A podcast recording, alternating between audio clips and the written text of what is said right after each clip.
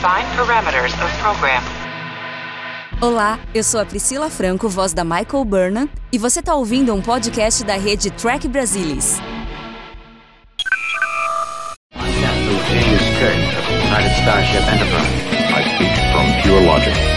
Make it so.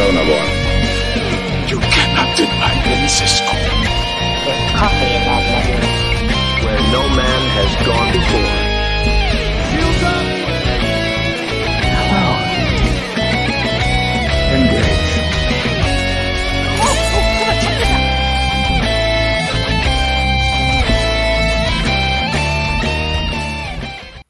Olá, sejam muito bem-vindos ao Trek Brasilis ao vivo. Eu sou a Mariana Gamberger e hoje a gente vai falar sobre o 11 episódio de Prodigy, Let's Sleeping Borg Lie. E hoje aqui estão comigo o Carlão Sampaio, que faz. O oh, Carlão Santos, aí Sampaio. De onde eu tirei o Sampaio, gente?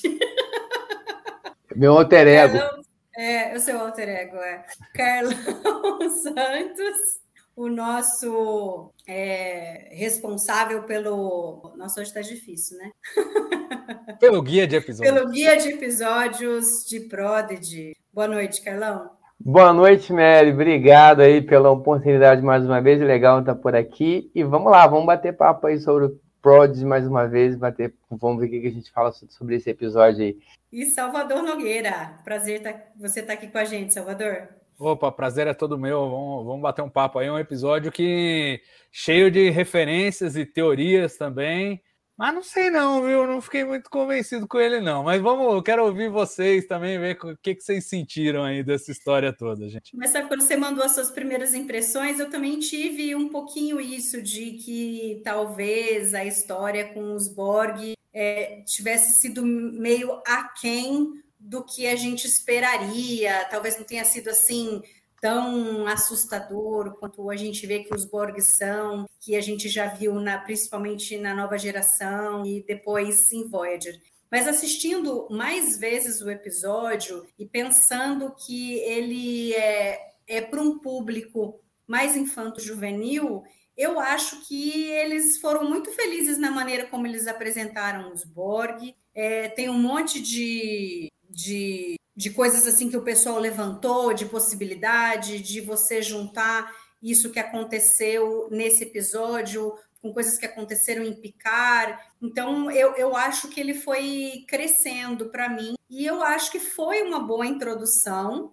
é, para quem não conhece o universo de Jornada nas Estrelas, que é um dos objetivos de Prodigy, né? E eu acho que nesse sentido ele fez bem. É, não, não, vou, não vou me estender muito, vou primeiro ver o que, que vocês têm para falar. Carlão, você teve essa mesma sensação? Primeiro, você achou que talvez não fosse é, assim tão bem apresentado os Borg como a gente já conhece eles de, de antes? Ou você acha que eles conseguiram trazer a essência dos Borg e encaixa com, com o que a gente tem visto é, em Prodigy? Então, Mary, eu acho que você tocou no ponto importante disso. Eu acho que depende do ponto de vista, depende de quem está olhando, né?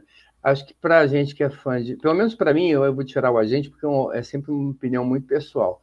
É, para mim, eu fiquei, não é, não é que ele seja mal apresentado, mas eu já estou meio enfastiado de Borg. É Borg para tudo quanto é lado, né?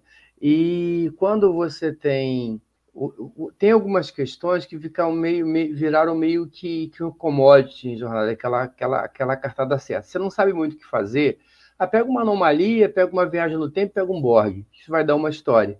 Então, é, isso acaba se tornando um pouco cansativo. Então, do ponto de vista de quem já vem olhando o episódio de Jornada nas Estrelas há muito tempo, olhar o Borg de novo, ainda mais a gente acabou de sair de picar, uh, de, de, com, essa, com, com, essa overdose de Borg, talvez tenha sido um pouco cansativo. Olhando do ponto de vista que, vo, que você colocou, de quem não conhece a franquia, de quem está sendo apresentado agora, ok, funciona. Eu acho que pode, acho que pode funcionar, acho que tem uh, uma, uma, uma possibilidade. É claro que uma magnitude ainda muito pequena, né? mas é, aí já entra a outra avaliação. A gente está. É, não adianta a gente também querer esperar que um, alguém que esteja sendo apresentado agora ao, ao, aos Borgs, né, que são já tão icônicos dentro da franquia, é, em, em, poucos minutos, um único episódio, de repente tem a mesma percepção que nós tenhamos. É claro que quando a gente vai lá atrás e a gente pega a aparição dos Borgs lá em Kill, por exemplo, que é um episódio da segunda temporada, salvo engano, da nova geração, a sensação, o impacto foi maior, né? Agora, é difícil separar isso do que, que é a nossa expectativa é, baseada no conhecimento do que a gente tem das, do, do, dos personagens e daquilo que realmente é o, o, o, episódio. O que eu vejo do episódio como um todo é que ele não, não é um episódio ruim, mas é um episódio muito telegrafado. Né? Ah, essa questão do DAO, do DAO não, do, do zero, ele, a gente vai falar um pouco mais sobre isso, mas acho que faltou um pouquinho de sutileza, acho que eles criaram, tentaram criar um arco e nesse momento aqui acho que foi muito, muito, muito telegrafada essa questão do, do zero. É, e a, a, o que acho que é um pouco o que a gente ia ver do, do da relação ali inicial do Diviner também já estava meio telegrafado e da reação também da, da Genway quando encontrasse algumas questões relacionadas a protestar. Então, acho que o episódio, pelo menos para mim, ele não apresentou nada que a gente já não esperasse. E como eu não sou, já falei várias vezes, uma pessoa de poderes é, de adivinhação muito grande, quando isso acontece é porque o episódio realmente ele não, pelo menos para mim, ele não teve é, muita originalidade quando comparado com o que o Prod entregou até agora. E você, Salvador, quais foram assim as suas primeiras impressões? E depois de você, não sei se você chegou a, a ler o que saiu, por exemplo, né, o que o pessoal do Track Core está falando, do Track Move, né, teve entrevista com, com o INE, com, né, com o Angus, que faz a voz do Zero, ele trouxe alguns elementos interessantes sobre como ele viu todo esse, esse arco que a gente tem do Zero. Você, a impressão mudou um pouco depois de você ver essas coisas ou você ainda está tendo aquela impressão inicial com a gente? É, eu, é, assim, é, Bom, a, a, leitura que eu fiz inicialmente foi a seguinte: episódios de Prodigy eles sempre podem funcionar em dois níveis, e eu acho que a gente, quando analisa esses episódios, a gente tem que pensar nesses dois níveis. Primeiro é no recém-chegado, que está chegando agora a Star Trek, como é que ele vai encarar aquilo. E tem muito esse formatinho de Prodigy do tipo, neste episódio vamos ensinar o que é o Kobayashi Maru, ou neste episódio vamos ensinar o que é a primeira diretriz, ou neste episódio vamos. Então, quando começou o episódio e a Janeway faz toda aquela exposição, tal, a gente vê o cubo, falou, tá bom, este é o episódio, vamos introduzir o novo fã aos Borgs. Ok. É... E aí você começa a olhar mais por esse ângulo. O que me frustrou nesse episódio não é o que costuma fazer Prodigy, é que eu acho que ele não funciona nem para o recém-chegado e nem para o cara que já é um estudado de Star Trek. Por que, que eu acho isso? Bom, para o recém-chegado, é, a sensação que eu tenho é o seguinte: você tem muita exposição, é a Genuine falando, ó, oh, esses caras são muito perigosos, mas você não vê isso em tela. A ameaça real que eles proporcionam no episódio, o nível de adrenalina, é, é muito baixo comparado a, uma, a uma, uma, sequência de ação. Pega, por exemplo, o, o, o finale da primeira metade da temporada que você tem toda aquela sequência de ação e eles tentando escapar e a falta de gravidade, eles flutuam e se agarram e tal. Tem todo um movimento que você fala, ah, tá bom. Para o moleque recém-chegado a Star Trek que tá vendo isso aqui, fala, pô, não, esses são inimigos formidáveis, esse é um desafio enorme.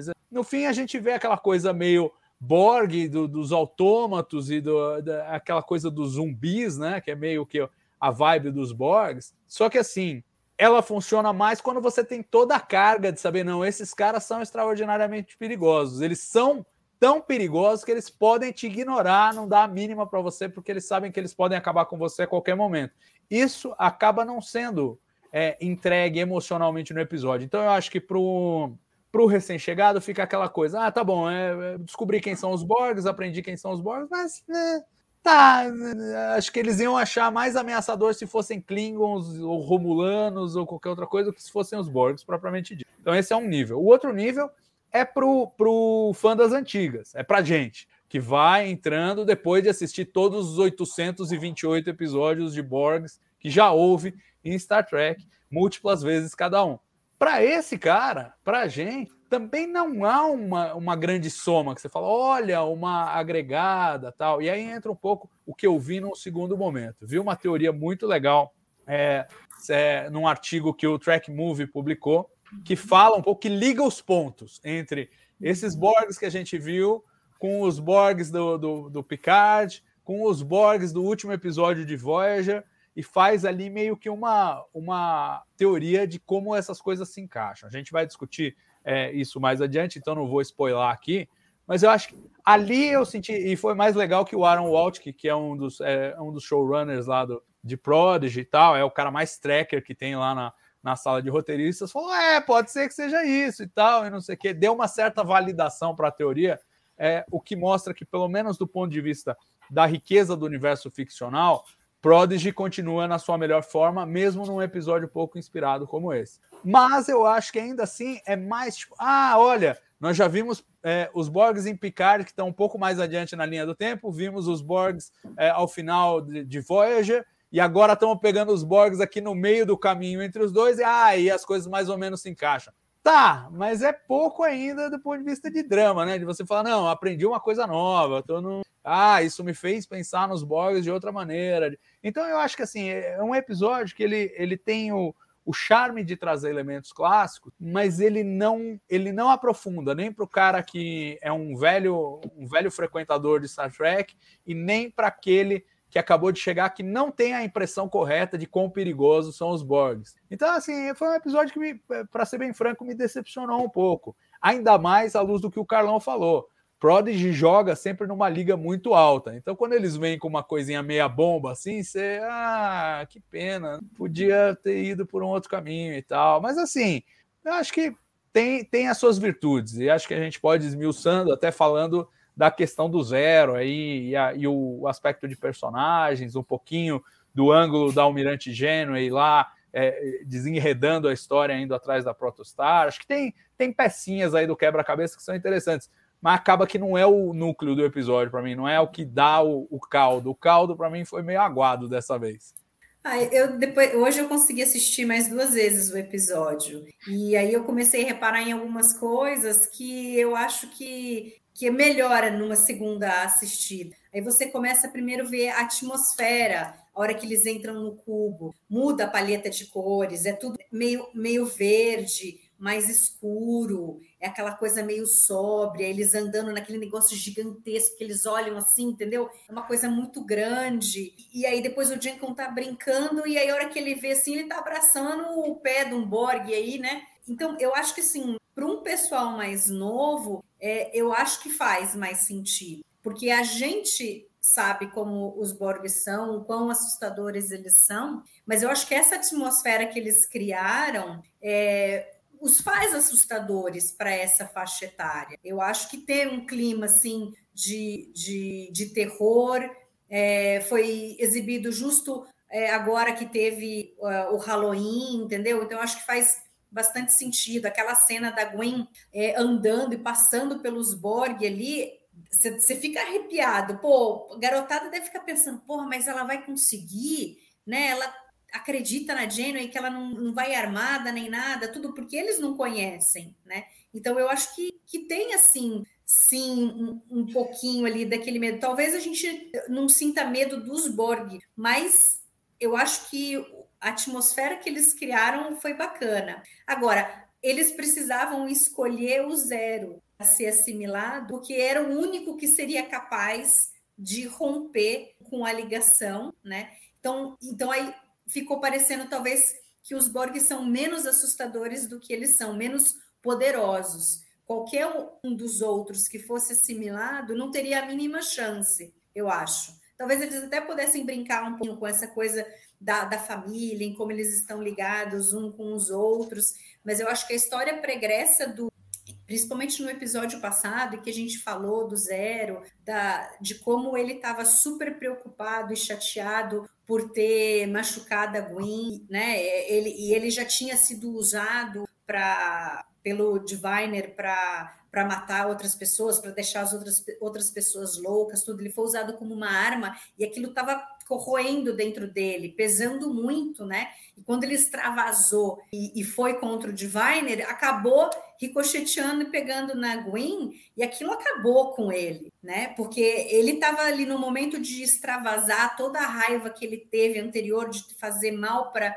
as pessoas e aí, justo na hora que ele foi extravasar isso, ele acabou machucando quem ele mais gostava. Então, eu acho que eles colocarem o zero agora ali dentro e ainda mais considerando que ele é um medusiano, que ele já vivia num, num, num, coletivo, com as mentes pensando ali junto tal, eu acho que foi legal porque aí ele conseguiu agora se encontrar né? Ele conseguiu perceber que aquelas pessoas ali, né, da protestar, são a família dele, é, é onde ele se sente é, seguro, ele ama essas pessoas e ele jura que ele não vai fazer mais mal para ninguém. E aí a gente, pelo menos eu entendo, não ser, ele não vai nem nunca querer usar o poder dele para machucar alguém, mesmo que isso fosse necessário para salvar, né, para se salvar, alguma coisa assim. Então, eu, eu acho que é, o uso do zero faz com que os Borg não pareçam poderosos, mas ao mesmo tempo traz é, essa, esse desenvolvimento, esse fechamento desse ciclo para o zero. Carlão, você falou alguma coisa que você acha que não foi que, que não foi tanto assim. Eu, eu vi mais como assim um fechamento mesmo de tudo que a gente vem não, vendo sobre ele e tal, embora talvez não pareça tão, tão profundo quanto, por exemplo, o episódio passado foi. É, mas eu acho que esse eles conseguiram é, eu acho que foi um pouco para frente. Eu acho que foi, sim, né? Eu acho que foi, acho que foi essa a intenção, e acho que é uma intenção de arco mesmo, que começa lá no, no, no, no Amora Star 1, né, onde ele tem o, o, o evento com o designer que acaba é, afetando a Gwen. E, e, aí, e aí você tem é, primeiro, primeiro ato. É, zero causa um, um ferimento na, na Gwen de forma, de forma é, é, é sem, sem querer, ele, ele, ele machuca a Gwen. Aí você tem um segundo ato em que ele demonstra que ele está chateado e, sofre, sofrendo com isso. E você tem o terceiro ato que é o fechamento. Então, acho que faltou um pouquinho de, assim, não é que faltou, talvez aí o problema seja comigo, né? Talvez eu achasse que isso, que isso pudesse ser costurado de uma forma mais, mais, mais lenta, como a gente vem assistindo desenvolvimentos do, do, do ao longo da primeira temporada, do, do, da, da, da, do, da Gwen, da Rock. É, então, ao longo da, da, dos outros episódios da primeira temporada, a gente vem vendo algumas pontinhas aqui e ali, e acho até do Zero também, né? Do Zero a gente já percebeu que ele é uma pessoa, um, um ser muito deslumbrado, com, que quer aprender, muito que se, que, que é, é se maravilha com as coisas, isso é, é muito legal. Mas eu acho que em determinado momento, a impressão que eu tenho agora, a gente vai dar um tratamento nisso aqui. Vamos pegar o zero para tratar essa questão. E, para mim, pelo menos, soou mais pesado que os outros, tá? É, me deu essa percepção, ficou muito ato 1, ato 2, ato 3, diferente dos outros. Acho que foi sim um, um fechamento, e acho até que a questão da escolha do, do zero para ser esse, esse elo com os Borgs, é, concordo totalmente que realmente daqueles ali seria o único capaz de sobreviver, mas é até para isso, né? até porque o foco era o zero fazer esse fechamento e, e trazer esse aspecto. Então, é, concordo sim, eu só acho que a, a, maneira como isso foi como isso foi desenvolvido, talvez não tivesse a mesma sutileza que a série, e aí esse é o problema. E, de novo, a gente também não pode penalizar a série pela qualidade que ela tem, seria então um tiro no pé. Eu acho que ela, na minha opinião, ela já conseguiu tratar isso melhor né, com os outros personagens. Acho que aqui, para mim, ela pode ter errado um pouquinho a mão para a questão do zero. Mas, é, em contrapartida, mesmo olhando por esse aspecto, eu acho que é, essa, essa abordagem é, dá para a gente pescar e perceber ainda mais o tamanho da solidão do Zero. Né? No momento que ele está ali é, é, e ele coloca essa questão de que ah, eu já fiz parte de uma mente coletiva, então isso, né, é a gente juntando de, outros, de outras séries e tal, e quando a gente pega, por exemplo, o, o, o, o Odo e o Link dos, do, do, dos fundadores, e a gente pega os, a própria Seven of Nine uh, em, em Voyager, a gente percebe como é que esses personagens, eles em se sentiram solitários quando não tiveram parte não fizeram parte da sua coletividade. Talvez tenha um pouquinho disso, né, da, da solidão do indivíduo né, nesse mundo que a gente hoje se encontra tão conectado, é, representado ali no zero. Mas a gente, eu pelo menos preciso procurar muito isso. Essa é a questão. Você vai achar coisas no episódio, vai, mas você tem que ficar procurando. Eu pelo menos tenho que ficar procurando, Fico procurando, procurando. Você acha? Mas eu acho que não, o, o, o, os segmentos em si ele não pode exigir tanto esforço é, no lugar da, da, do emocional, ele não pode ser tão matemático. Esse episódio, para mim, ele é um episódio mais matemático do que emocional. É interessante você falar do Odo, porque eu ia, eu ia fazer exatamente um, um, paralelo entre a história do Odo e a história do Zero, que eu acho que nesse episódio elas combinam muito. Sim. Embora o Odo, no início, ele, ele, ele não sabia do link, ele tinha um, um sentimento de que faltava alguma coisa para ele, né? E aí, eu foi para te agradar também. Link, sim, e aí quando ele experimenta o link pela primeira vez, ele sabe para onde ele precisa, é, onde ele precisa estar, mas ao mesmo tempo ele ele tem as ligações com as pessoas que ele já fez na estação, ele quer conhecer mais, ele quer ficar, e aquilo ali naquele momento é mais forte. E aí, mais para frente, no final da série, ele vê que ele precisa realmente agora chegou a hora dele voltar para o. E o zero, você tem que. Ele experimentou um pouco do, do coletivo com as mentes medusianas todas juntas quando ele era pequeno, mas ele foi retirado daquela, daquele coletivo, né? E sofreu muito por isso. E agora ele encontrou um novo coletivo. E aí eu fiquei pensando, né? Porque assim, ele nesse momento ele obviamente conseguiu abandonar os Borg pelo pela, pela tripulação da Protostar, e aí acho que é a grandeza de Jornada nas Estrelas, né? Que a gente vê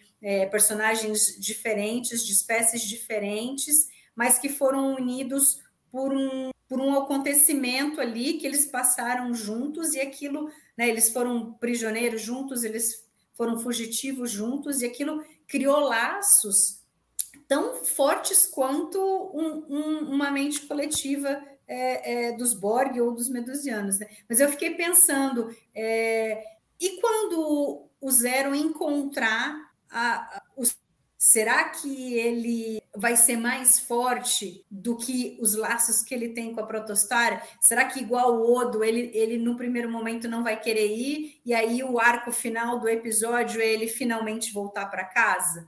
Então eu acho legal essas, essas considerações que a gente pode fazer com essa história do zero. Salvador, o que, que, você acha disso? É, eu, eu acho que a coisa mais interessante do episódio inteiro é, é esse arco do zero, né? É essa noção de que o, é, o, o, o, zero ele sai de um ponto de, de dor, de sofrimento, de ter sido é, primeiro um instrumento de tortura e depois, é, de forma inadvertida, ter ferido a Gwen, como lembrou bem o Carlão, para um ponto em que ele se vê envolto numa coletividade que é algo natural para ele. Aí acho que entra muito esse paralelo que vocês fizeram com o Odo, acho muito feliz. É a sensação de pertencimento que ele encontra depois de conviver com uma solidão é, muito forte em razão da natureza dele, que é diferente da de todos, e que obriga um isolamento, né? Essa loucura dos medusianos de você não poder olhar diretamente, que você faz as pessoas enlouquecerem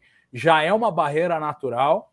E aí nós temos essa, essa, essa reversão no final em que ele, ele, ele faz a escolha pela família escolhida e não pela família herdada ou pela família, é, pela afinidade ali, digamos, é, natural, né? E sim, sim pela escolha, são os parceiros dele da, da Protostar. Então eu acho que para o personagem em si é um arco, é um arco bem, bem satisfatório.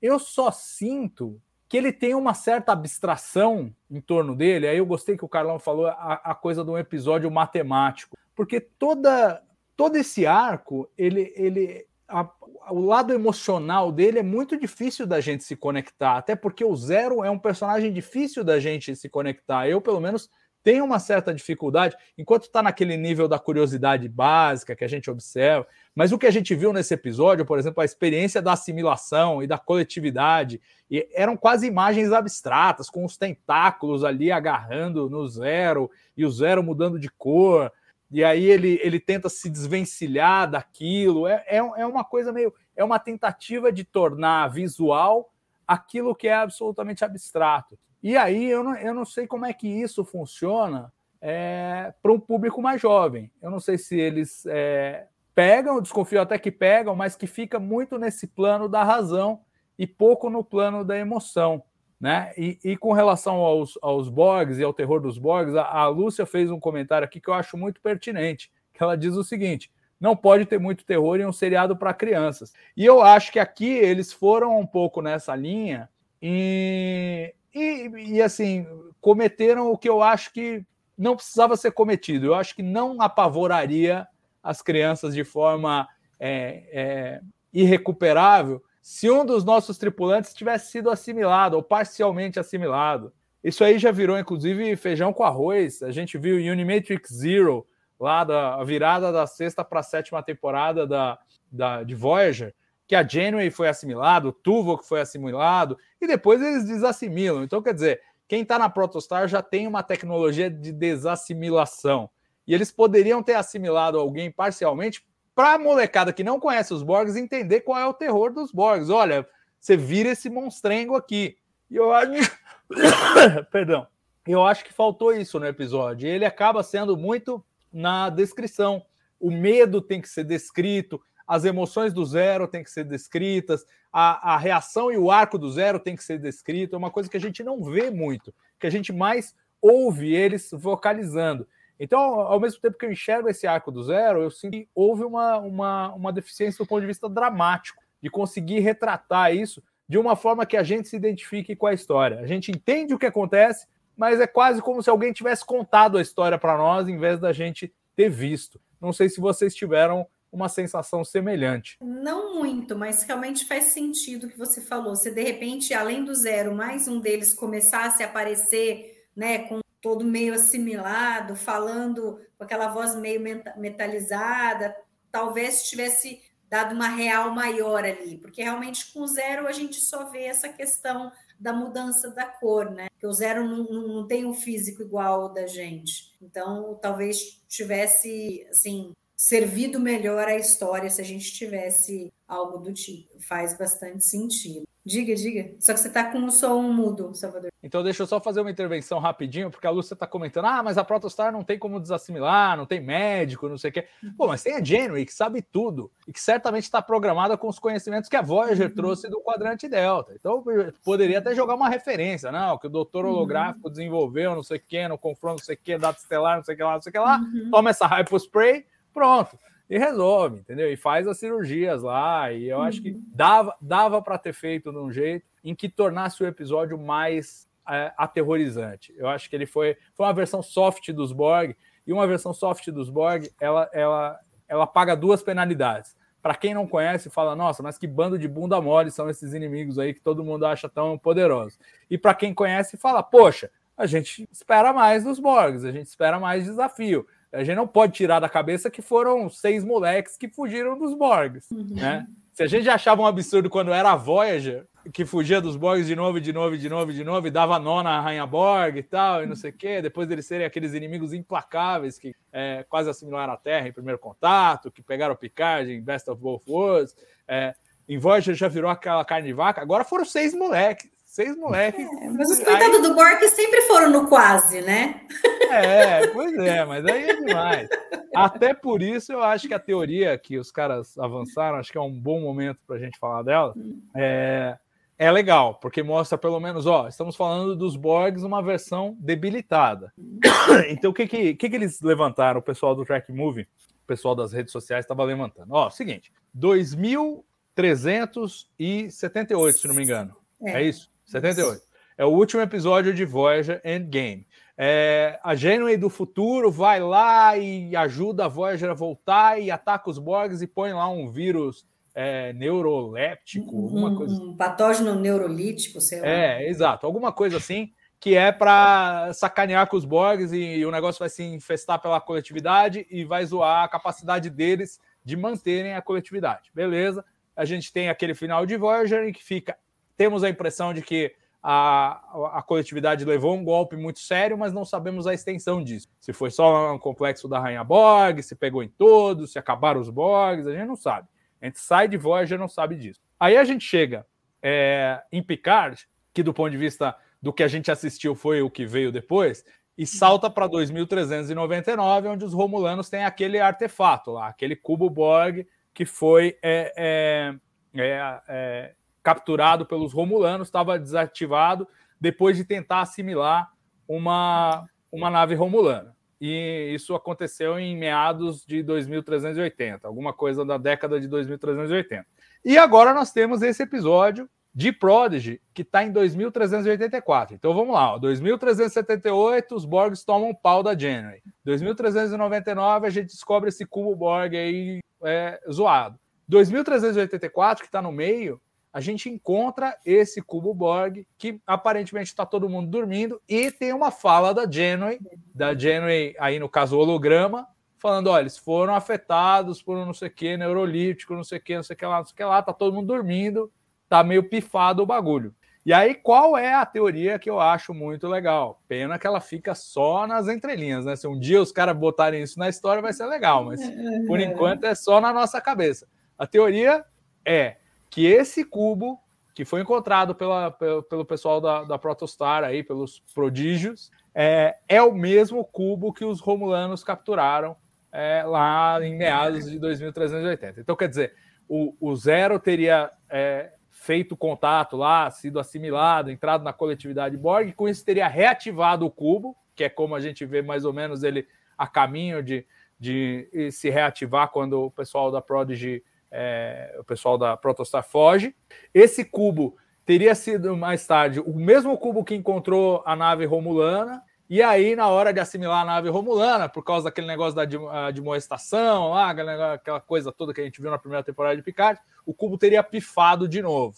E a ideia dos caras é que assim, os Borgs estão por aí, porque tem vira e mexe aparece alguma citação aos Borgs, mas eles estão severamente debilitados e esse cubo em particular teria toda essa história. Possivelmente há outros cubos por aí é, dormentes ou, ou semi-acordados e tal, que eu acho que é muito legal. Inclui uma camada de construção de universo muito legal, mas vamos combinar.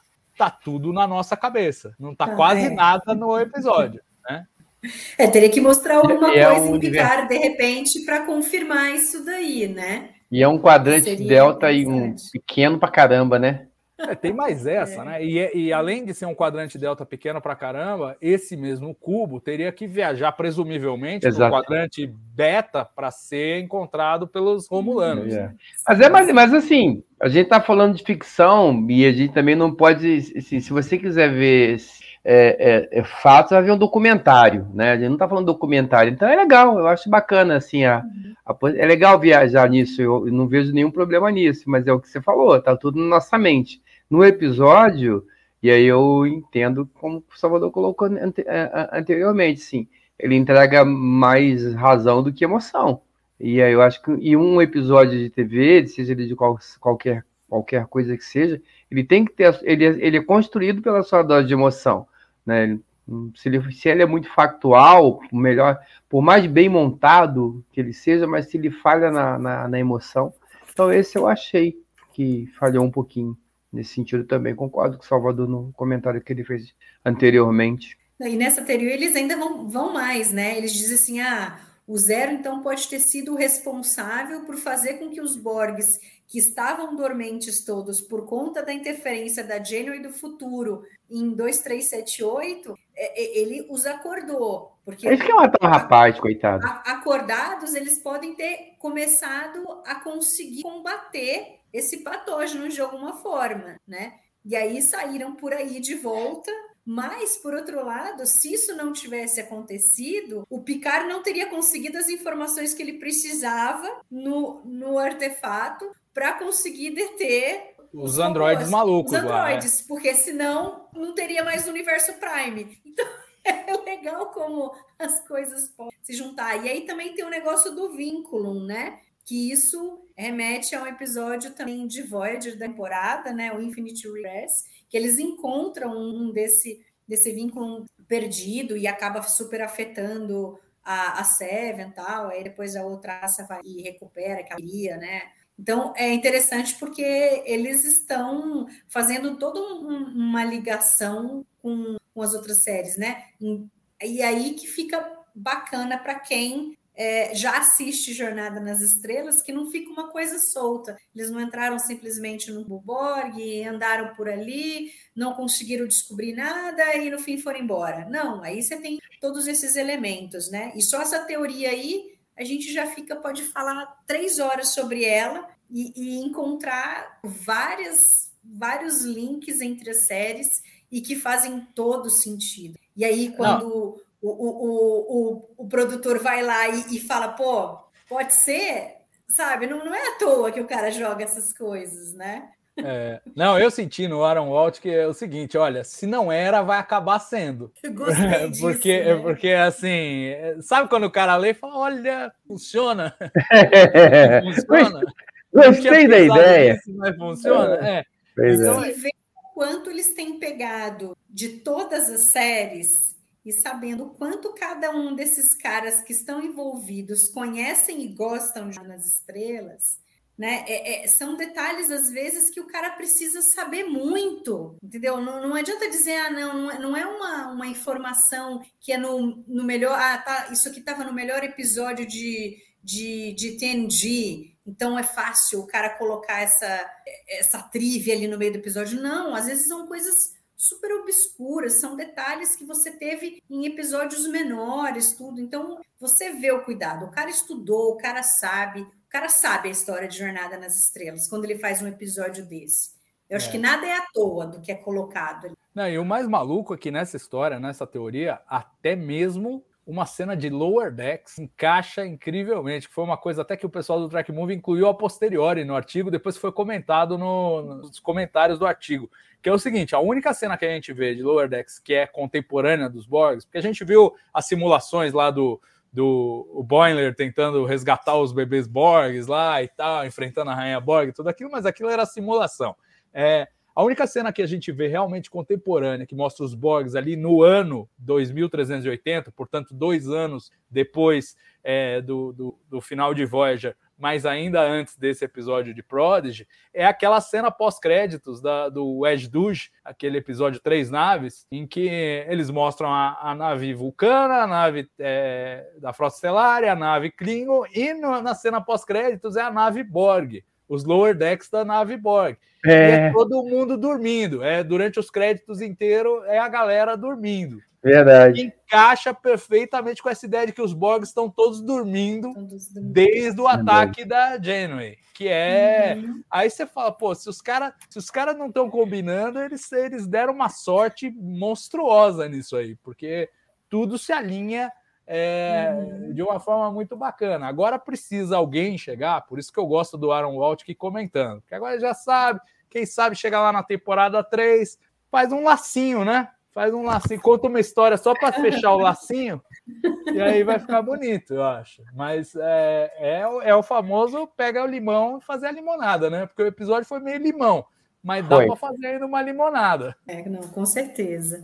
Agora mudando, vamos, vamos lá para um pouco para Dauntless, né? Eu achei legal que no episódio passado a gente acaba com eles encontrando o Diviner e a gente fala, putz, ferrou, né? E agora nesse a gente acaba com o Diviner se, se, sendo é, revivido ali pelo, pelo doutor, né? A, a ciência é, dá, dá a dica de, de repente, eles usarem aquele líquido tal, que ele estava ali em, em estasis, e, ah, de repente funciona, né? E aí o cara começa a colocar esse líquido e ele, né, revive. E esses, qual a expectativa de vocês em, em ver o Diviner com a Janeway e o que, que, será? Como que será que ele vai que ele vai estar tá agindo? Será que ele meio que vai se será que é possível ele meio que se recuperar do, do que ele, né, da, do encontro dele com o verdadeiro eu, né, do, do zero? Será que ele vai estar completamente louco, né? Porque é, ele já soltou ali algumas frases, né? Ah, minha filha, cadê minha filha? Né? Levaram minha filha e a minha missão. Aí a Jenny fala: não, quem que levou sua filha, tal. Então, é, é na loucuras, né? Que história que ele vai contar para Janeway para que para que eles eles obviamente vão perseguir a Protostar até o fim do mundo, né? Ainda mais que eles também chegam lá na, na estação e vê que a estação está toda destruída e eu acredito que eles devam achar o, o escape pod com, com o Frex, né? E aí ele vai ser provavelmente salvo pela Dauntless, e aí ele vai contar que os carinhas chegaram lá e simplesmente foi a nave deles que destruiu tudo, né? Como que vocês estão vendo isso aí, Carlão? É, eu estou vendo dessa, exatamente dessa maneira que você falou, assim, já está tudo telegrafado. Então, essa aqui é a questão para mim, né? São, é, é essa, é, esse, esse revival aí do Diviner aí, é, com essas frases, né, não, e com essa sensação, e passando para a Jane uh, e para a tripulação da Dauntless, que ele é a vítima, e além de ser vítima, é o herói da história, isso já estava meio, meio que na cara. Essa questão que você coloca, ela é curiosa, né? É, como é que vai ser isso, né? Ele com consciência do que está fazendo ou de forma inconsciente? É, não sei, né? Talvez de forma, de forma inconsciente, acreditando ainda mais é, que ele é o herói da própria história. Ele já acreditava nisso, né? Mas talvez a, é, aprofundando ainda mais essa questão e levando a, a, a Jane a essa caçada aí do pessoal da Protestar. Concordo totalmente com você. Eles vão achar aquele, aquele, aquele, aquele garoto lá, o rapaz que o pessoal deve ter dado aquela dado, colocado como pena para ele ficar naquela estação. Ele vai contar essa história e, e, não vai ter muita alternativa. Pra, e, e, a, e a Genway já, já mandou a letra quando ela diz: Ó, oh, o Chakotay não faria isso, temos que encontrar essa nave de tê-la, custar não com essas palavras, mas com essa questão. Então, assim, esse, isso já dava para saber que a gente ia acontecer, né? já dava para a gente saber que ia acontecer é, nessa linha. É, a questão é o como isso vai ser feito, né? qual que vai ser a magnitude disso, como é que vai ser é, é, essa procura. E aí a gente tem um outro aspecto que é o fato de que aparentemente o pessoal da Protestar vai continuar seguindo ali naquele, naquele caminho de tentativas de boas ações, né? E sendo frota estelar até chegar na frota estelar. Então, é, o que, que eles vão fazer? Que ações serão essas e como é que isso vai ser correlacionado com a, com a situação original quando a Gênero confrontar o que ela está encontrando ali com os meninos na protestar, sem saber o que está acontecendo na verdade, ouvindo só a versão do, do, do Divine.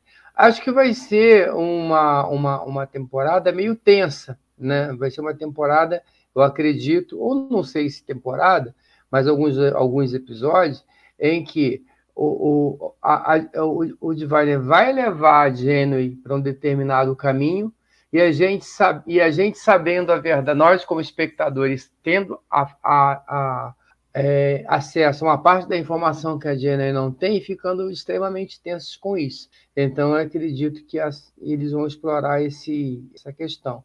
Não tenho dúvidas sobre se ele vai estar consciente ou não. Não faria muito sentido ele estar consciente, mas de outra maneira também a gente não, não poderia arbitrar que a a, o processo de regeneração do João Castro talvez pudesse ter recuperado parte do ou, ou, a consciência do, do Divine ele tivesse consciência do que ele tivesse fazendo de forma de forma forma clara sem sem estar totalmente louco.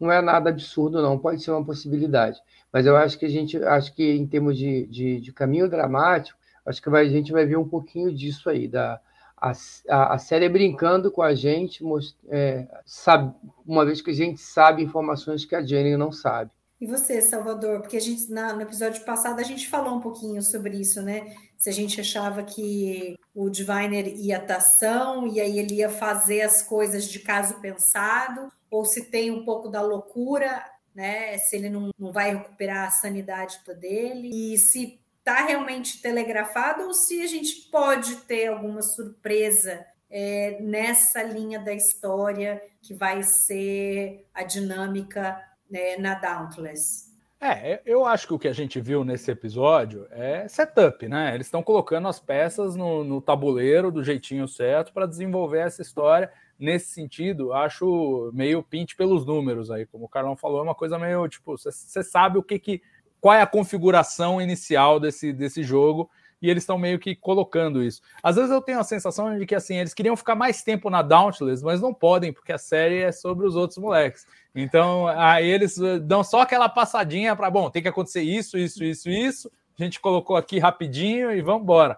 É, sinto um pouco isso às vezes, mas eu acredito que conforme a gente avance, haja espaços para surpresas. Tem muitas peças ainda por se encaixar. Onde que está o Chacote? É, o, a, a volta do, do, do Diviner aí, do, do adivinho, ele. Bom, para começar, vocês estão falando, ele vai recuperar a sanidade. São mesmo, ele nunca foi, né? É. Então, tipo.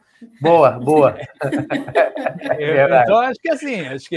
É, mas, mas não deve voltar, Bom não deve ponto. voltar o mesmo. Eu acho que deve, deve amplificar o que já era de parafuso solto, deve estar tá mais ponto. solto ainda. Daqui a pouco o cara está em porta de quartel, tá? Eu não duvido de nada tá batendo pino geral. Mas, mas é, eu acho que vai ser uma, uma peça interessante. Batendo continência para pneu. É, exatamente. Daqui a pouco cantando no nacional pneu. Tem, tem, essas coisas todas. Se você vê o zero, acontece isso aí. Pode ser 01, 02, 03. Fodeu. Mas, enfim, vamos falar sério aqui. O, o, o que eu acho é o seguinte: a função dele aí nessa história é servir como ponto de virada, porque a gente sabe, já desde o do final da, da, da metade da temporada, o pessoal da, da produção está telegrafando, ah, agora vai ser meio que uma busca implacável aí, a Janeway atrás dos moleques. Então, esse episódio já configura, tipo, olha, Janeway atrás dos moleques, achando que os moleques estão aprontando alguma coisa. Mas, Salvador... Fala, fala, cara. Desculpa te interromper, só uma coisa. É, é, é, essa coisa da, da atrás do moleque mas você não acha que pode ter uma Janeway atrás da Janeway? Porque a gente tem a versão holográfica da Janeway a bordo e a gente tem a versão real da Janeway. Eu acho que tem um pouco também, pode ser uh, um pouco disso também. Claro, tem os moleques, mas tem Janeway versus Janeway aí também. Não, sim, que eu acho que vai ser um, vai ser, vai ser interessante de ver pelo duelo de Janeways, né? Que é outro clichê de Star Trek desde a série clássica, né? Se não tem episódio com dois Kirks ou com dois Picards, não tem graça. Então é isso aí. É... Ah, o próprio Endgame, o finale de Voyager é isso, tem duas January. É, então voltamos a isso. É, com duas, possivelmente mais, porque ainda tem a January holograma do mal lá também, que de vez em quando o pessoal ativa e tal, então vai saber. É, tem N possibilidades de Januaries aí. Essa eu, daí já foi pro saco, viu? Na essa New York daí... Comic Con, acho que foi na New York Comic Con que a que a, perguntaram para Kate Mulgrew se ela gostava de fazer, ela falou quanto mais melhor, quantas eu posso ter? Ela perguntou para o Alex Kurtzman, ele falou quantas você quiser. Então vai saber quantas gêneros não, não vai ter por aí. Mas o fato é, é eu acho que o, o, adivinho e a recuperação do adivinho serve aí como algum elemento para fazer essa virada, para fazer esse clique em algum momento do tipo a Janeway está atrás dos moleques e agora ela percebe que, na verdade, ela está do lado errado da história, que os moleques estão do lado certo, e o adivinho tem um papel nisso aí, né? É, nessa loucura dele de, de, tentar salvar o planeta e tal, vai, vai entrar no meio dessa história. Eu tô curioso para saber onde o Chakotay entra nessa história e quando ele entra, porque também está telegrafado há bastante tempo e cadê o homem, né? Estamos esperando o homem. Então... Vai ser meio que nem o Spock na terceira temporada de Discovery. Na é, segunda, pois é. Na um segunda, episódio... que a gente fica um tempão esperando eles encontrarem o Spock, né? nada de encontrar o Spock. É meia temporada só para achar o cara. Então, eu espero, eu espero que em breve a gente tenha essa, essa resposta, porque eu acho que é uma das peças que vão ser essenciais. Até para a gente entender o que aconteceu, porque a gente não sabe a história da Protostar, como voltou no tempo, que é tudo ainda muito confuso no setup de Prodigy, né? Vamos falar a verdade. Eles fizeram uma história bem retorcida e até a gente distorcer tudo isso aí, entender, é, leva um tempo. É uma história que está sendo desempacotada assim suavemente. Então, eu acho que até o grande mistério, é, os grandes mistérios que a gente tem para responder, não são nem isso aí, se o adivinho vai virar, não vai virar. Ah, não, isso é, é são, desenvolvimento são de trama. Coisas, é, são, são outras coisas que estão ali é, no, nesse momento fora do foco, porque falta informação aos personagens, aquilo que o Carlão falou, falta informação aos personagens para fazer as perguntas certas, é, mas que em breve devem, devem entrar no foco e acho que devem dar um outro rumo para a trama. E conhecendo os irmãos Hagman, acho que a gente pode esperar, pode esperar coisa boa vindo, vindo por aí. Agora, do Adivinha não espero muito mais, não. É, ele é meio samba de uma nota só, né? Eu, eu realmente, eu acho assim, acho que até como vilão é um personagem interessante, tem motivações interessantes, mas uma vez que está revelada a motivação, eu não sei de onde eles vão tirar mais motor ali para torná-lo interessante. Vamos ver, vamos ver o que, que eles fazem. Eu ainda acho que no final ele que ele vai se né, ter a redenção dele, talvez desligar a, a, a arma que ele mesmo criou, tal, né? Porque eu acho que, né, eu sempre falei, é muito pesado ser um cara mal por ser mal num, num desenho que é voltado para um público infanto-juvenil. Então, quer dizer, o cara é meio louco ali, ele tem, ele faz as coisas erradas, mas pensando uh, pelo bem do planeta dele. Então, não sei, pode ser que a gente ainda se surpreenda, tem uma redenção no final. Aí. É, eu acho que eu não, eu não, não, não, não penso nisso, não, não, é, não é a minha teoria, não. Se for sua, você pode assinar ela totalmente, né, tal. Mas eu acho que isso acontecer também tem muito a ver com talvez a, a, até a preservação da, da Gwen enquanto filha. Né? Eu acho que aí eu acho que tem essa questão também do tipo de, de a gente, eu pelo menos falo muito disso desse aspecto que que a que Prod tem de, de falar para esse público né, dessa faixa etária e essa coisa da identificação, né? E aí você ter numa série como essa e um, um, pai que é e, e embora a gente saiba que isso infelizmente aconteça, mas eu acho que o papel também, às vezes, da, de uma série de TV é, pode ser também de trazer um pouquinho de esperança também. E trazer uma mensagem positiva e a mensagem de recuperação, é, ela é uma mensagem positiva. Pode ser que, que, que, que, que o que você comente, o que você comentou, aconteça, e, e eu acredito que muito menos pela questão do, do planeta em si, mas pela essa questão de. Ah, cara, meu pai não pode ser assim, né? Os pais, um, pai, um pai não pode ser assim, talvez. Mas eu viajei é, na sua teoria agora. Não, mas eu acho que faz muito sentido o, o ponto de virada ali dele ser por conta da Gwen. Porque a hum. gente vê que o, o, outro carinha lá, esqueci o nome dele agora, faz tempo que ele não aparece, né? O robô, o robô principal lá, ele sempre fala: não, a gente não precisa dela, deixa ela aí, agora a gente já tem a Protostar e tudo, entendeu? E, e, o adivinho insiste: não, não, não, ela é fundamental, ela é fundamental, tal. Então, então a ligação dele com ela é muito grande. E a influência que ela está tendo toda é, com a, a, federação, conhecendo o que realmente é a federação, o que ele não teve oportunidade, na realidade, de, de ter, é, eu acho que daí vai fazer a diferença no final. E que talvez isso possa ser né, um, um motivo para ele para ele mudar, enxergar que ele estava errado. Mas agora é, é só tempo até, até lá. Salvador, eu tenho, você que é o cara das teorias, eu tenho uma teoria que eu acho que o, o, o, o Chakotay, ele tá lá no planeta dos Valnakat, e, e aí por conta dessa, é, alguma coisa aconteceu, talvez a, essa interação deles com o Valnakat possam ter começado justamente essa guerra civil é, que o, do qual o Diviner ameaça, é, acusa a federação de ter, ter iniciado, e talvez justamente por isso que ele saiba da existência da protestar e, em que, e onde, ela, onde ela, ou pelo menos mais ou menos onde ela estava, e tenha voltado para procurar. Não, e aí é um ciclo vicioso, né?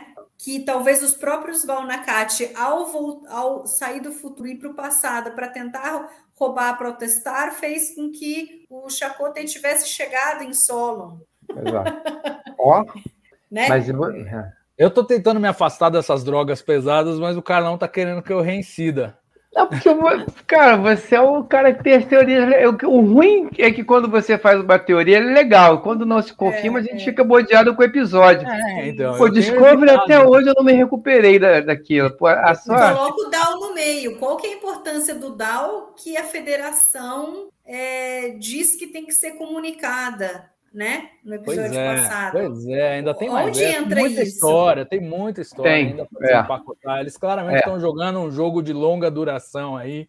E bem ou mal já escreveram 40 episódios em, em duas temporadas, estão tá. esperando o sinal verde para uma terceira. Tem, tem muita história aí para desempacotar. Mas eu quero Dá na um tapa. terceira temporada o lacinho no Cubo Borg. Dal tá com muita cara de engenharia genética, hein?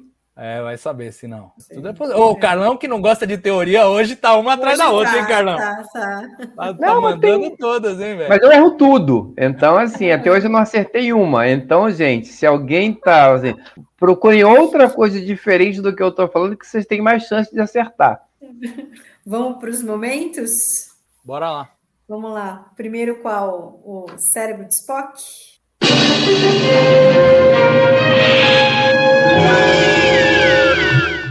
Nosso produtor sempre atento, foi rápido com a vinheta. Muito bem, produtor. Muito obrigado. Então seja rápido aí, Salvador. Você tem algum cérebro de Spock? Putz, cérebro de Spock, cérebro de Spock. Ai, então, ó, eu vou falar da exposição da Janeway. Aquela cena de exposição no começo em que ela explica quem são os Borgs, quem são, é muito tipo, é muito tipo, não vou poder te mostrar nada disso, então toma aqui. Esse, até se ela tivesse chamado, sei lá, uns hologramas, umas imagens, ela poderia ter feito uma coisa mais mais didática ali, menos menos chata. Eu acho que é, foi meio que tipo, como a gente não vai poder fazer terror nenhum, então o terror vai ficar só na sua imaginação, nós vamos contar tudo aqui que eles são de ruim. E eu acho que não, não funcionou para mim. Foi uma coisa que já soou imediatamente. Ah, tá bom, vai explicar os Borgs para quem não conhece os Borgs. E eu faço. E você, Carlão? Eu acho que eles irem pro Cubo Borg, né? Tipo, parece aquela cena de, de, de filme de terror que o cara tá trancado dentro de casa, chovendo, tempestade, buu! aí ele escuta um barulho lá fora e ele vai ver. Todo mundo faz isso, né? Exatamente isso que você faria numa noite chuvosa de tempestade. Tá chovendo, você vai escutar um barulho. Não, aí você pega um, um taco de beisebol e aí você vai lá no quintal ver o que que tá acontecendo. Hum, né? Mas assim, forçando muita barra, eu até entendo que, do jeito que a gente conversou aqui, tem duas questões. É, eles não têm o conhecimento que a gente tem dos Borgs, né? E de- mesmo, né? E, e a e mesmo que, que a que a Jenny tivesse sucesso em, em- em explicar isso, a experiência é diferente do, do, do conhecimento ad- adquirido de, de outra forma. É, então, eu até passo por mas para ter um cérebro de Spock, para mim é isso, é, é eles irem lá. Para mim é a cena do, do filme de terror. Vou com, É que pra mim, acho que a, vou lá com o taco de beisebol ver o que está acontecendo e dou de cara com o Jack Kruger. é que eu acho que a possibilidade deles poderem descobrir Uhum. um jeito de destruir a, a arma que estava ali dentro, eu acho que falou mais alto, né? Falou e o alto. fato deles não terem vivido nada com os Borg, é o que você Uhum. falou, uma coisa é você ouvir dizer que os caras são É. perigosos, outra é você ir lá. E o episódio tem um, um que assim de uma caça ao tesouro, uma aventura, né? Começa com eles aí tent- te- procurando a, a, a arma, então cada um procurando em todos os lugares, aí eles acham o lugar, né, escrito, aí a chave e tal, então tem toda uma coisa. E aí eles meio que é, é, a ida ao Cubo Borg também é um pouco isso, né? É um pouco uma aventura. Então por isso que também não tem que ter, não pode ter essa coisa de ser muito difícil. É, é- é bem assim, é um tipo um estilo um RPG de crianças. Que daí eles vão e vão descobrindo as coisas, juntando as peças e tal. pois é, aí- mas de novo, vou, vou insistir só nesse, nesse pontinho aí, porque, poxa, eu falei que eles deviam ter assimilado alguém para mostrar o perigo. Se não vai assimilar alguém, Pô, mostra uma fotinha do Picard, Picard ah. assimilado como Locutus, já dá uma, já dá uma noção uhum, para a molecada, tipo, ó, o que que os caras uhum. fazem, entendeu? Uhum. E torna menos enfadonha toda aquela apresentação. Mostra aquelas cenas lá de Wolf 359 e tal. É, é. exato. É. Umas batalhas. Perderam ali uma chance de ter feito alguma coisa mais legal com aquela cena, eu acho. É. é. E isso é assim, a gente não está falando de cinema, mas de cinema é, é, é isso. É, se você tem, entre mostrar e contar, mostre. E para cinema vale a mesma coisa, né? A, a opção é uhum. é sempre essa, né? Sim, sim. então.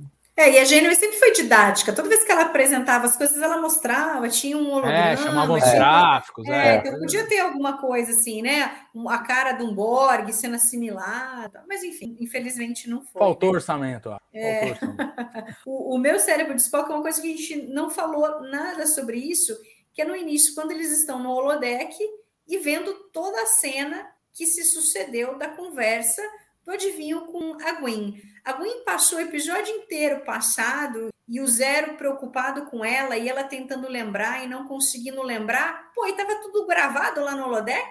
Eles é, eu acho. eu, eu, eu tive. Que, que, eles podiam olhar o que, que, tinha acontecido, porque eles encontraram os dois no holodeck. Eles estavam ali, ela não se lembrava, pô, vamos ver o que aconteceu no holodeck antes? Então, acho que meio que. Meio que é, eu, eu tive, eu tive esse ruído também. Eu tive esse ruído também da primeira vez, mas aí eu lembrei do Salvador defendendo que os caras não conheciam o teletransporte porque eles não tinham experiência no, e, e, é um, e é um equipamento que eles não estavam acostumados, e é um fato. Nem a gente sabia que o holodeck podia gravar. Então eu vou botar nessa conta aí. Mas eu tive esse mesmo ruído que você. Tá? Uhum. Eu tive esse mesmo ruído. É. Aí eu vou colocar na conta de que pô, os caras não sabiam que podiam gravar e de repente e, e, e assim, é, eles não sabiam talvez que tivesse alguma informação relevante ali. Né? Num, de, num dado momento, a, a, a Gwen lembra de alguma coisa que, olha, isso aqui é importante. E aí eles vão lá procurar ver o que estava acontecendo. Então, uhum. porque até então eles não sabiam também que havia uma informação relevante que eles realmente precisavam saber. Então tem isso. Mas eu tive o mesmo ruído é, que você. Gera, é, gera um ruído, gente. Agora vamos para o chip de emoção?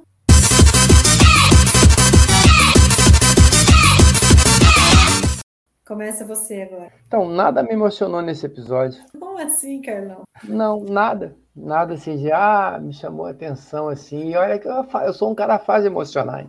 Não é difícil, não.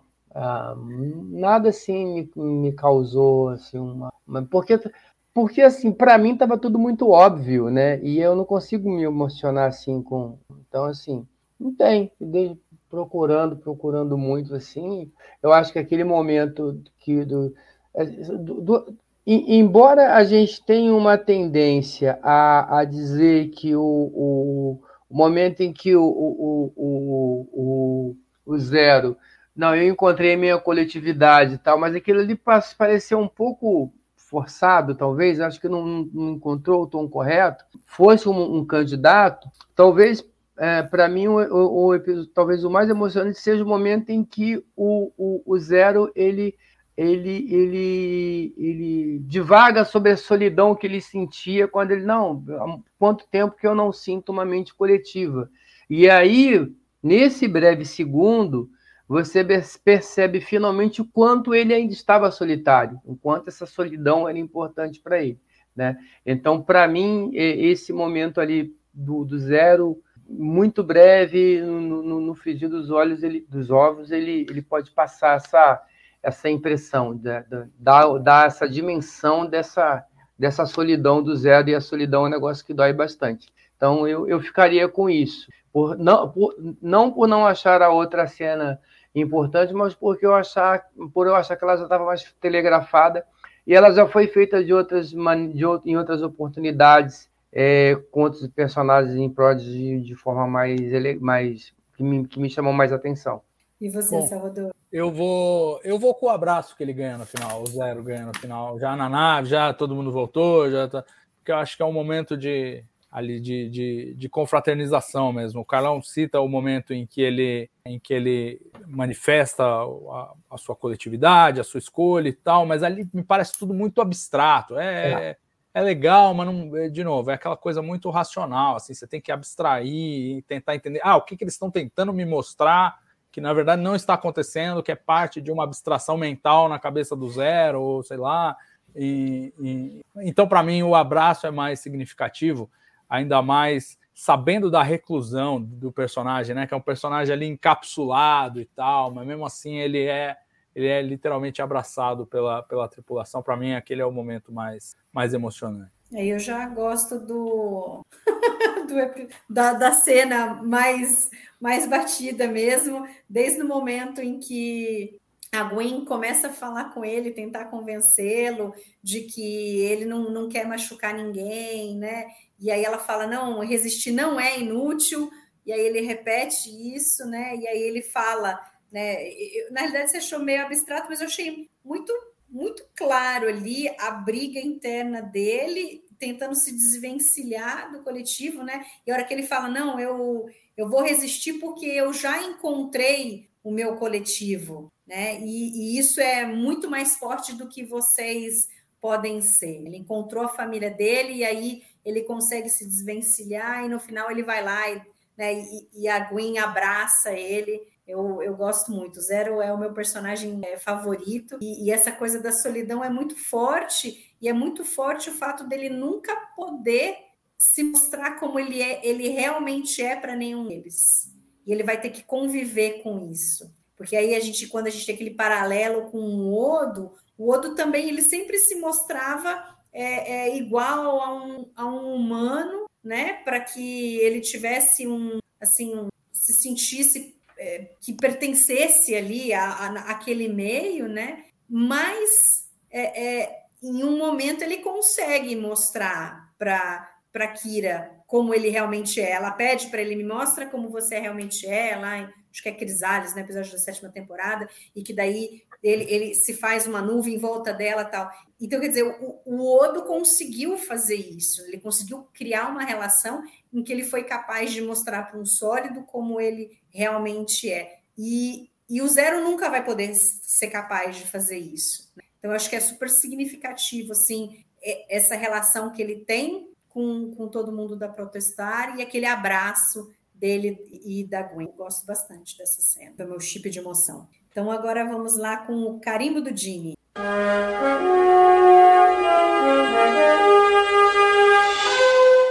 E aí, Salvador?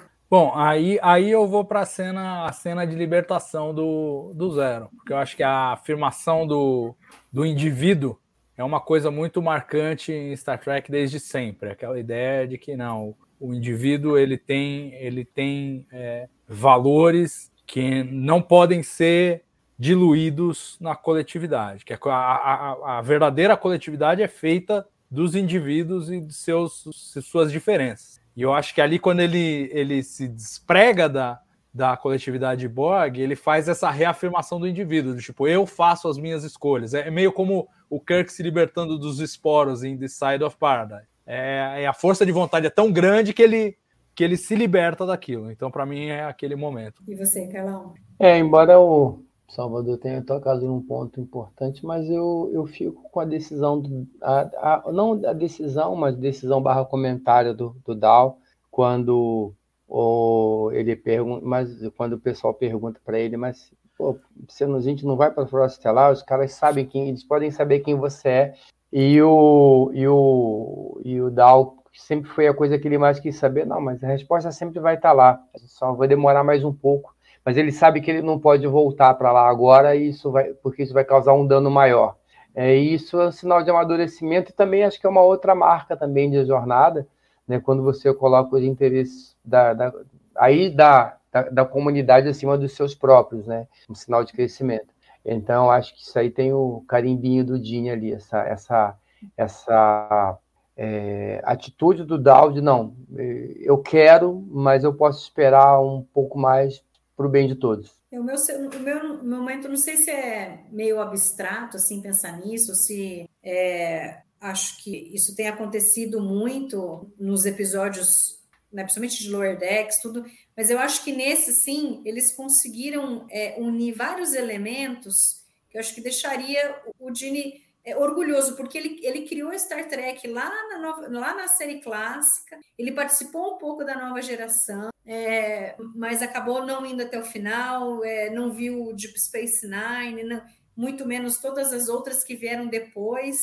mas o legado da série clássica passou e a gente tem agora esse tanto de, de série e eles estão conseguindo trazer elementos e ligar todas essas séries e eu acho muito interessante, né? Quer dizer, aí na figura do Zero, é, que é um medusiano que veio lá da, da série clássica, e aí eles trazem nesse episódio os Borgs, que nasceram lá nova geração, e você tem elementos que foram mostrados em Voyager, como o vinco, e agora essa teoria que pode ser que não seja nada, mas que faz todo sentido, que você traz coisas que foram mostradas em Lower Decks, foram mostradas em Picard, então você vê a, a grandeza de jornada, como o universo está todo interligado, que começou ali lá para trás, na década de 60. Então eu, eu acho legal isso daí. Esse episódio é, passa bem, bem isso daí, como as coisas.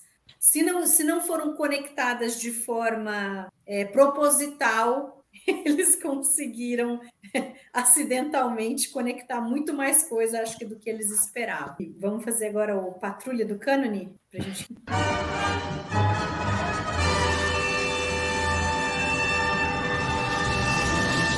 Você é melhor, gente. É muito bom, é muito bom, é muito bom. É Salvador, você tem alguma coisa? Será que tem alguma coisa dos Borgs que eles colocaram que pudesse bom. fazer algum ruído? Mas acho que eles foram tão bem em termos do que eles colocaram no episódio, sim. É, eu, eu acho que a única coisa que pode se implicar, e aí é implicância mesmo, porque não há desalinhamento com o cânone, é que esse, esse cubo e, e as alcovas e, tem muito mais o estilo do que a gente viu em Picard do que o estilo que a gente viu mais para trás em, em, em, Voyager, em A Nova Geração. E, e assim, aí é uma escolha ou uma opção narrativa, se for mesmo o, o mesmo cubo, o artefato. Então eles teriam que ser iguais mesmo. Mas, perdão, acho que as pessoas podem se incomodar se, se não, não querem aceitar a estética do novo. Mas é só isso, porque do ponto de vista de. Meu, minha voz não tá dando. Você tá indo bem, você tá indo bem, você tá indo bem. Do ponto de vista de cânone, não, não tem o que brigar. Aliás, impressiona quão fundo eles vão. Aquele negócio de vínculo. Ó, eu tiro o chapéu para quem lembrava isso de cabeça. Que assistiu o episódio e falou: nossa, não. no Memorial depois a gente vai e acha tudo, né? Mas na Sim. hora lembrar, eu não lembrei. Os caras vão fundo mesmo nas referências e impressiona. Então, assim, só. Acho que Prodigy é só tirar chapéu pro Canon, porque é. os caras jogam muito sério. E você, Carlão, tem alguma coisa? A única coisa que me incomoda ainda, e é uma questão de referência, é assim, né? É, a gente não sabe onde a Dauntless estava. A gente já comentou isso semana passada e eu continuo incomodado com isso. Para ela chegar tão rápido no quadrante delta. Né? Então, então isso, isso ainda me, me incomoda um pouco.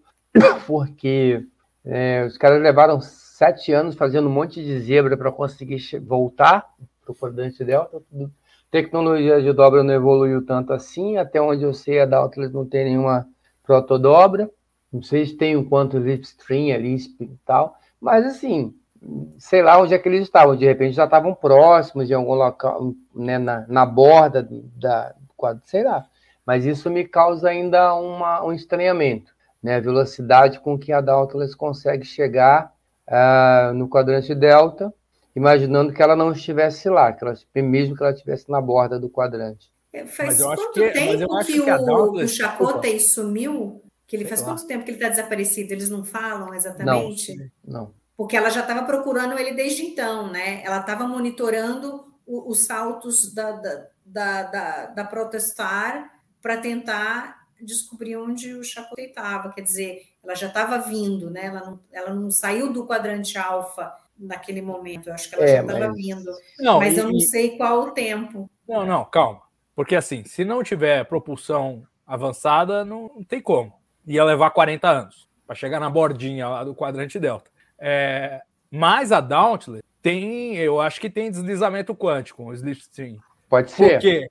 Porque a, a Dauntless Fake, que era do Hope and Fear lá da, de Voyager, era uma nave com, com Slipstream que funcionou parcialmente e tal, supostamente. Quando a Voyager voltou, trouxe esse conhecimento, a Federação aplicou, a Frota Estelar aplicou para construir uma Dauntless de verdade, que teria o, o mesmo sistema. Então eu quero acreditar porque é a única coisa que faz sentido. E, de novo, essa galera não brinca em serviço. Aaron É Walt. como eu te falei. Até o tudo. momento é o que me causa ruído, né? Vamos, vamos ver o que, que acontece. Mas É, o que eu acho mais complicado, na verdade, é o, é o que isso implica para o futuro. Né? É. Tem essa nave, tem que ter muita gente com, com essa tecnologia mais para frente, né? Então, ou isso vira padrão, O e aí a gente vai. não vê lá na Discovery. É, então, mas Lá Discovery diz, eu, eu me lembro do eu me lembro do Book falando que a nave dele tinha é, deslizamento quântico, mas precisava de um, de um material lá que era mais raro que de lítio ainda. Então pode ser que isso explique, que é uma coisa que não dá para você disseminar na frota Então, inteira mas porque exige, Picar exige coisa não é rápida. pós. Picar não é pós-Prodigy? É. Então, então lá a gente já teria que encontrar essa tecnologia. Não, sim, mas quantas naves gente muito. Não, mas é, é, um, é, uma- é um ruído. Mas é, vamos esperar para ver o que, que eles vão falar a respeito, mas em algum momento devem comentar. De qualquer maneira, vai gerar um ruído. Se não tiver, vai gerar um ruído. Se tiver, vai gerar outro. Então pronto, o Carlão já achou aí para os patrulheiros, já tem. Podem Uh, passar anos agora suando. já isso aí. posso colocar o meu badge de patrulheiro do Canon. Ah, Muito bem. muito vou. bom, onde é que eu gente. pego o diploma? Depois a gente arranja uma, um diplominha para você, é. Carlão. Agora que tem o. Aqui, faz aquela carinha do, do, do Commodore Decker. Vai ficar maneiro. É o Bad. Muito bom, gente. Carlão, obrigada. Eu que agradeço, papo. Mary. Salvador, brigadão. Prazer, E agradeço vocês também que ficaram até agora nos acompanhando. Semana que vem a gente está de volta. Até mais. Captain James Kirk of the United Starship Enterprise. I speak from pure logic. Make it so, Nabor. You cannot deny me, Cisco. There's coffee in that letter. Where no man has gone before.